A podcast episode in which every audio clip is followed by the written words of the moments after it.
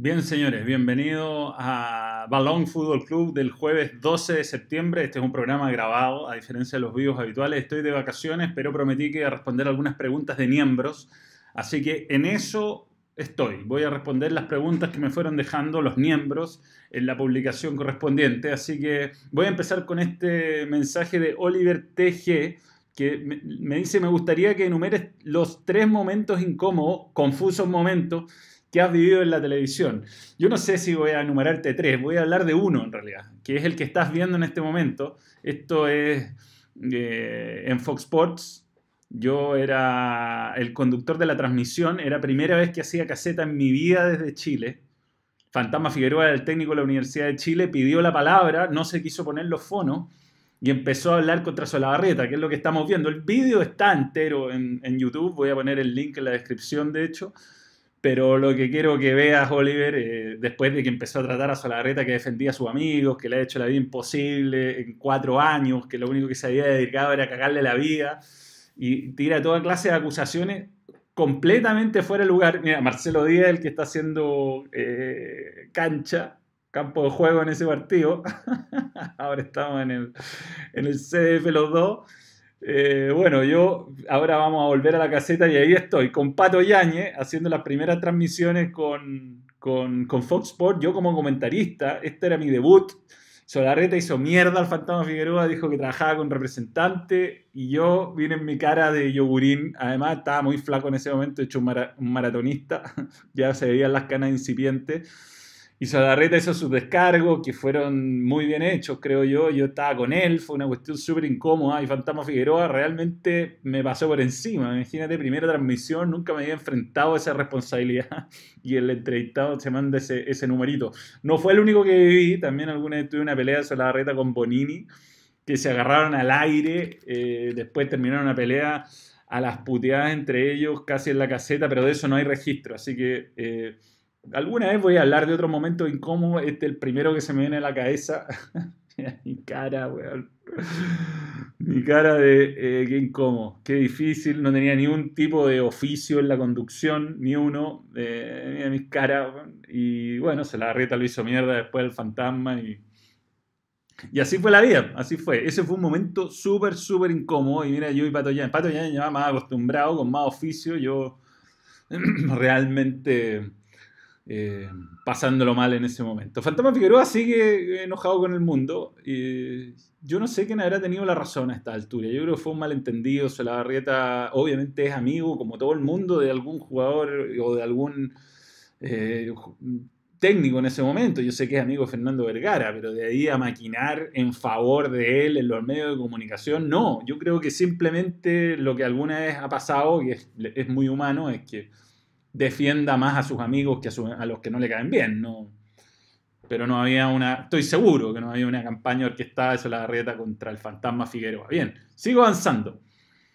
Nicolás Molina, es el gol del Chapa a Audax, y hoy tengo el vídeo, en este vídeo voy a quedar muy bueno. Eh, es el gol de Chapa a Audax, uno de los más importantes de la historia de la UC. Bueno, aquí está, este, este vídeo lo he visto muchas veces, también voy a poner la descripción para que lo puedan ver. Eh, sobre todo los hinchos cruzados, muy bueno.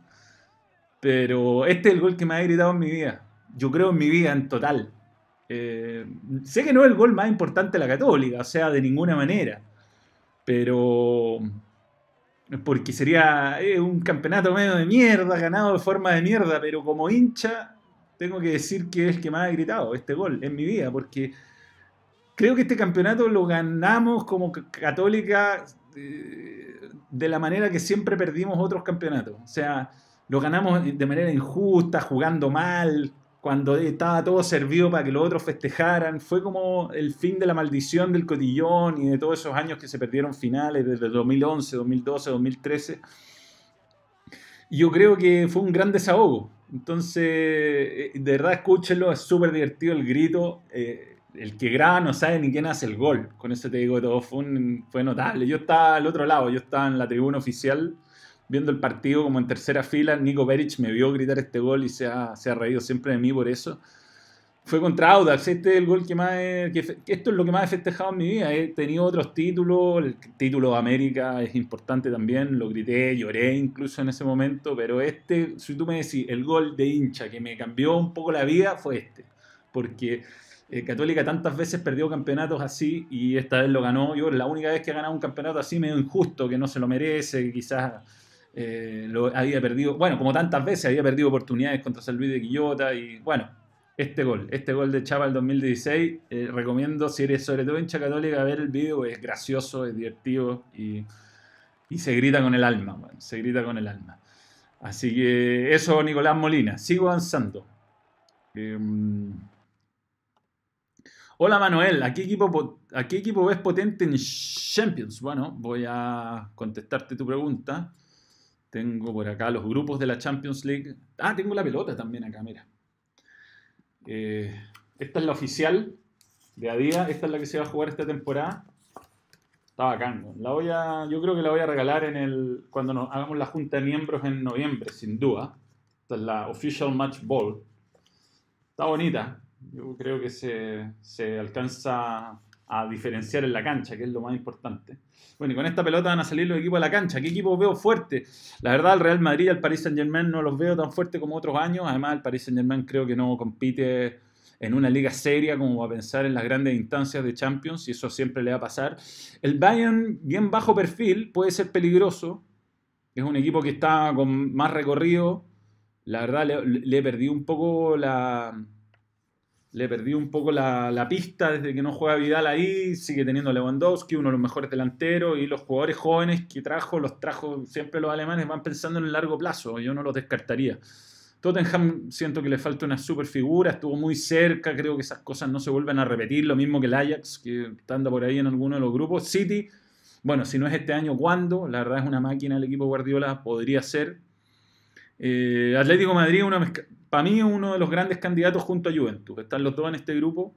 le tocó difícil a Charles Aranguis, pero Juventus eh, tiene, a Cristiano, se ha armado bien, siempre se refuerza con, buenos jugadores y Atlético Madrid, eh, Simeone lo, supo renovar. Vamos a ver cómo anda Joao Félix, si están a la altura de las circunstancias, pero da la sensación que van a ser dos serios candidatos. Eh, Liverpool me da la sensación que va a privilegiar la Premier, pero yo no lo descartaría pero me da la sensación que en el momento los Q van a tratar de ganar la Premier League y quizás eso los descarta como eventuales candidatos. A Barcelona no lo veo fuerte, creo que ha contratado mal, en forma difusa, pero bueno, tienen a Messi, quién sabe. Bueno. El Inter lo veo un poco verde todavía, Borussia Dortmund lo mismo, y de este equipo no hay ni, del grupo del Benfica, Lyon, Leipzig, no, no hay nadie serio, Chelsea no puede contratar, no, yo creo que no tiene ninguna opción.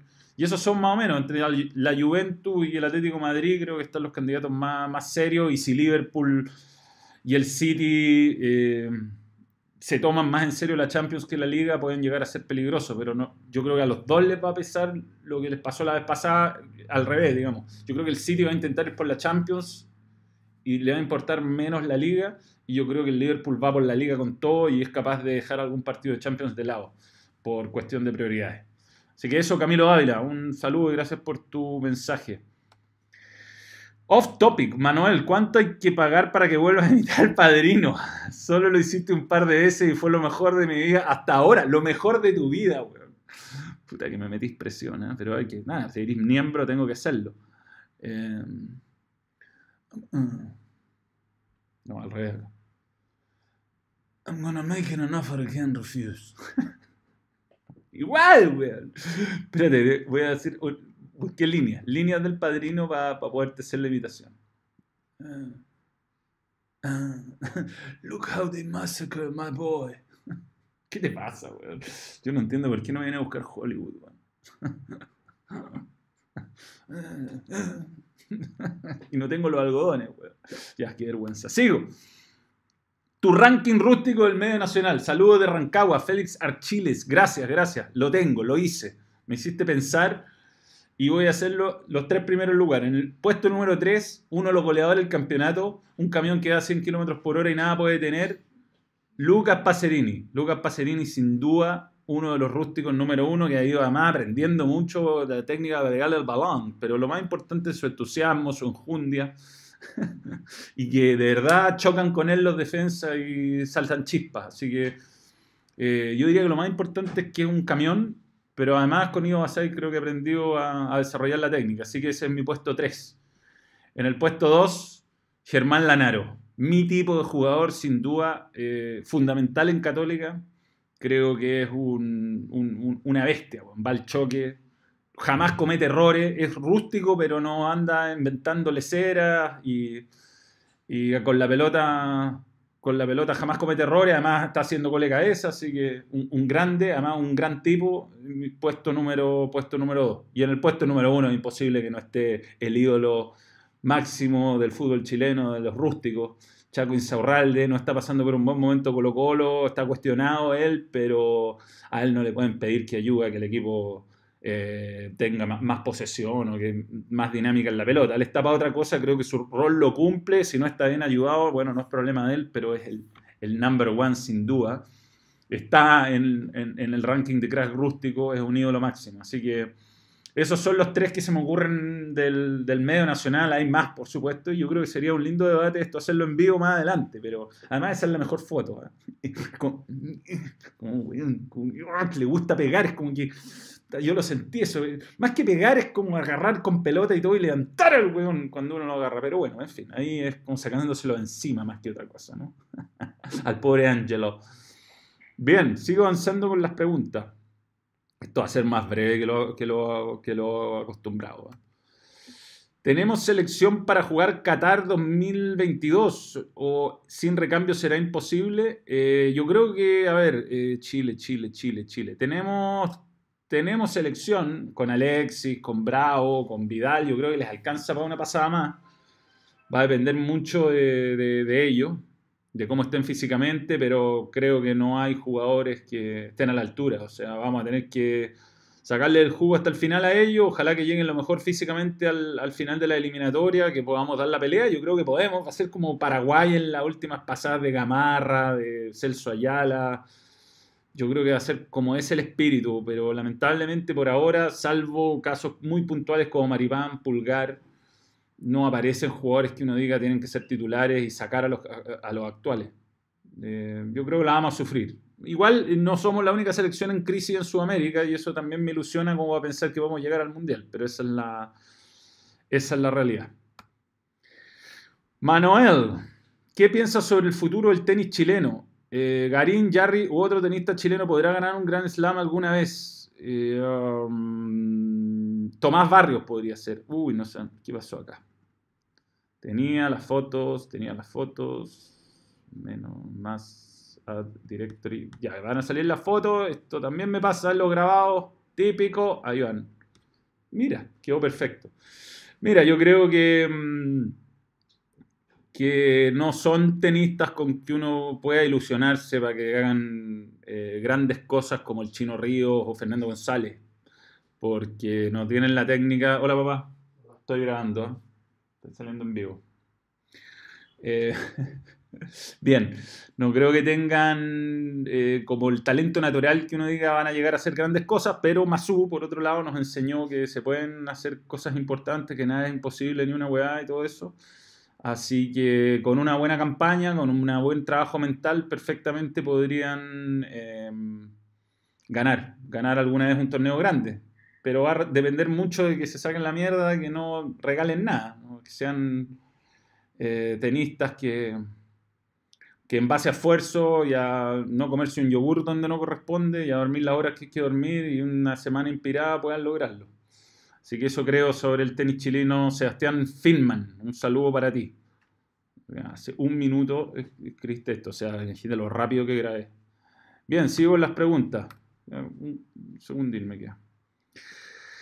¿Por qué no hay entrenadores de fútbol que destaquen? ¿Problema de formación, experiencia o mala mentalidad? Eh, en el fútbol chileno, bueno, yo destaco JJ Rivera. Me ha tocado varias veces eh, ver a Audax, también del medio nacional, creo que es formado en Chile, Paqui Meneghini, aunque sea argentino, pero me va a centrar en Rivera, es un técnico muy versátil, que tiene poco, que le saca mucho rendimiento a Audax italiano con, con, jugadores que no son tan... Ahí va a haber otro cameo en este momento, ¿no? Em, que le saca mucho rendimiento a jugadores que no son los más, eh, digamos, mm, caros, que Transfer Market califica como mejores del torneo nacional, ni mucho menos. Lo que ha hecho con Jorge Enrique es notable. Eh, se tiene a veces a los tres centrales lesionados, se la arregla para hacer equipos competitivos. Le ha sacado rendimiento a Geraldino. Fabián Torres me encanta, me encanta cómo juega, siempre complica a, todos los equipos y va variando su táctica. Inspirado en Antonio Conte, dijo la otra vez en TST. Así que eh, yo más que mirar el vaso vacío en este caso, que es verdad, hace mucho que no salen entrenadores competentes, quiero centrarme en ello. Bueno, Pagui Menellini, insisto, no es chileno, pero es formado en el medio nacional, su equipo tiene una forma muy definida, parece tener influencias bien modernas, así que eh, de, a ellos los destaco, John Manuel. Gracias por tu comentario. Y creo que esta es la última. Manuel, ya que estoy de vacaciones, esta es la pregunta. Si tuvieses que elegir un lugar para vacacionar, ¿cuál y por qué sería? Mira, siempre he tenido un sueño. Ahora estoy en Los Ángeles, California, eh, que tenía ganas de conocerlo. Me gustan mucho las películas, pero mi vacación futbolera ideal sería conocer estos tres estadios que estoy mostrando. No sé, agarrar un auto, irme con mis mejores amigos y hacer un, road trip por Europa, conocer eh, Old Trafford, ir a Anfield Road, aprovechar de hacer todo el tour de los Beatles y todo eso en esas ciudades, pero sobre todo ojalá agarrarse un buen partido y conocer el Luigi Ferraris. Es el estadio de... de mm, no, de, de Genoa de Genoa, que es un estadio que mantiene todavía la estructura de estadio antiguo, que se jugó el Mundial Italia 90 ahí. Además, uno de mis mejores amigos fanático de la Sampdoria, me encantaría ir con él a ese partido. Las veces que me tocó comentar ese partido para Fox era místico. Y nada, eso, esa sería mi vacación ideal. Es un poco cara y hay que hacerla como, ojalá se jueguen clásicos entre medio y uno pueda ver algún partido de Champions en el camino. Eso sería lo ideal, y un par de semanitas ver fútbol. Así que espero algún día cumplirlo. Hay tiempo hay tiempo. Bien, señores, este ha sido una versión más breve del vivo especial para miembros eh, de, esta, de esta semana. Eh, les agradezco como siempre el apoyo. Eh, necesitaba desconectarme, necesitaba. Y si hago vivo desde LA, necesariamente me voy a sentir como trabajando, pero les he cumplido a los miembros del balón. Gracias, gracias a cada uno de ustedes. cada día somos más y mm, se vienen nuevos vídeos. La próxima semana, el 19 de septiembre, además de haber un nuevo vivo, también va a haber un estreno. Así que prepárense. Ojalá que, que este formato haya gustado. Y será hasta cualquier momento. ¿ah? Nos vemos. Igual atento a mis redes sociales. Siempre puedo llegar a subir algo, historias de YouTube, me imagino, ¿no? Algo habré hecho. ¿Quién sabe? Si pasa algo muy importante, además tendré que salir en vivo nomás. Eso, gracias a todos. Adiós, adiós, chao, adiós, adiós.